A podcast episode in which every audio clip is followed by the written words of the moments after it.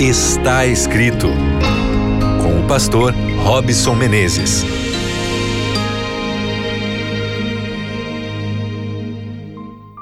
Olá, seja bem-vindo. Você que está aqui conectado nesse momento na Rádio Novo Tempo. Que alegria poder ter um espaço aí dentro do seu coração, do seu tempo, da sua agenda, que é tão lotada, para junto aqui comigo estudar um pouquinho da palavra de Deus e desenvolver uma visão mais profunda através do está escrito para sua vida emocional, espiritual, para sua vida profissional. Que os conselhos aqui da palavra do Senhor te acompanhem durante todos os dias da sua vida. E é por isso que eu te desejo que a graça do Senhor seja abundante a partir desse instante mais uma vez dentro do seu coração. Tá tudo bem com você? Como é que tá aí? Tá em paz? Você não desanimou? Não perdeu a fé em Deus? Na sua bênção, no seu poder. Não desista, Deus está ao seu lado. Deus cuida de tudo que diz respeito à sua vida, de tudo que diz respeito ao seu bem-estar, à sua felicidade. Não desista do Senhor, não desista e não se esqueça da sua palavra, porque ela é o manual da sua felicidade, do seu bem-estar. Nós estamos aqui no programa Está Escrito já há algum tempo falando sobre a importância de desenvolvermos melhores emoções e compreendermos como é, nos desvencilhar de algumas emoções que são como âncora, nos puxam para baixo. E hoje eu vou falar sobre um tema, uma emoção que é muito presente na vida, especialmente de pessoas ansiosas. Eu não sei se você é assim, mas nós vamos falar sobre a inquietação. Eu quero já começar hoje lendo Mateus capítulo 6, o verso 34.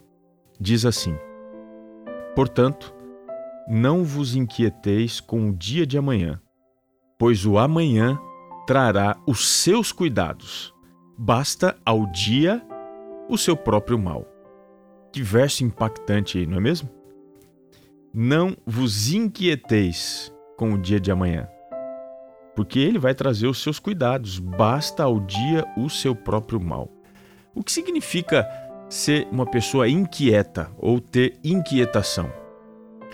Significa você desenvolver uma ação de se preocupar com o que normalmente se encontra acima do seu entendimento, aquilo que te traz uma falta de satisfação intelectual, que faz com que a sua mente fique irrequieta, que faz com que o seu pensamento ele, ele seja acelerado e faz assim com que você não desfrute de paz, de satisfação. Pensando um pouquinho sobre isso, responda aí, você acha que você é uma pessoa inquieta?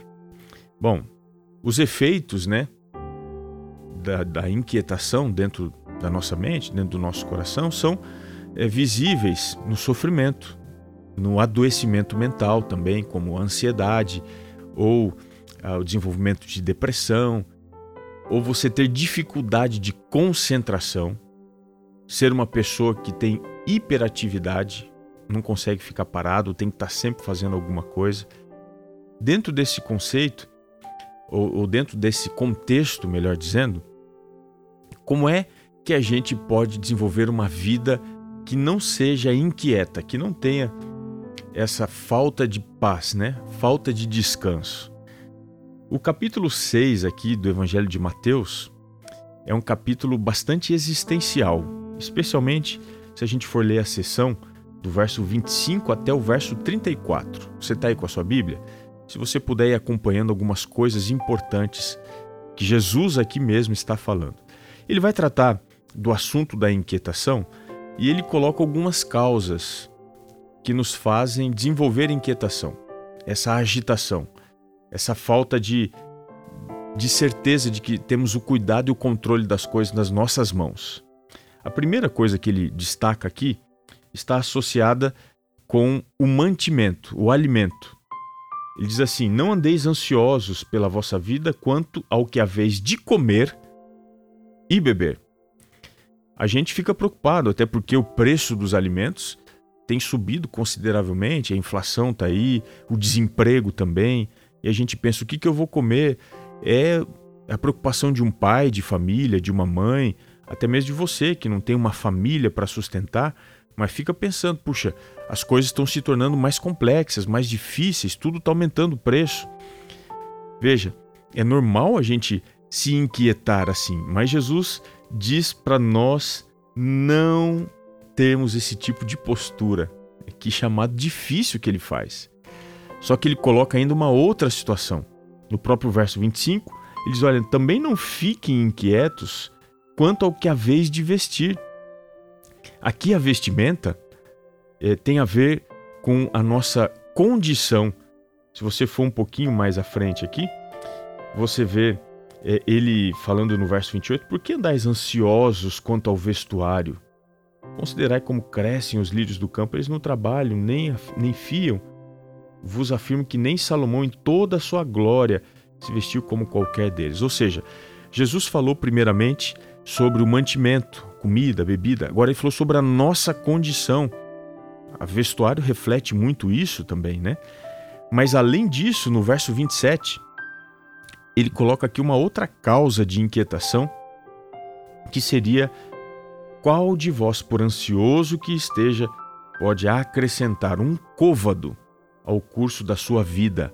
Uma terceira razão de inquietação, listada aqui por Jesus, seria a existência ou o tempo de vida. Quantos anos mais eu vou viver? Como é que vai ser a minha vida?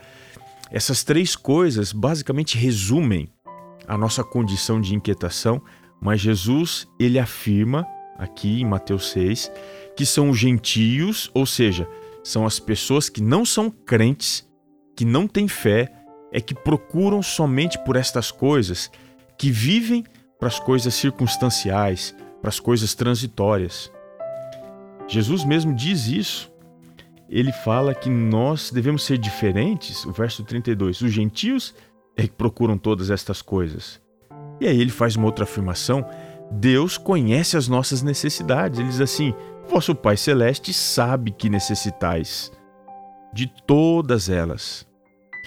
E aí ele faz uma das maiores é, é, falas ou discursos dele, a frase dele, que pode ser lida no verso 33, que é o verso anterior ao verso que eu comecei aqui o nosso programa.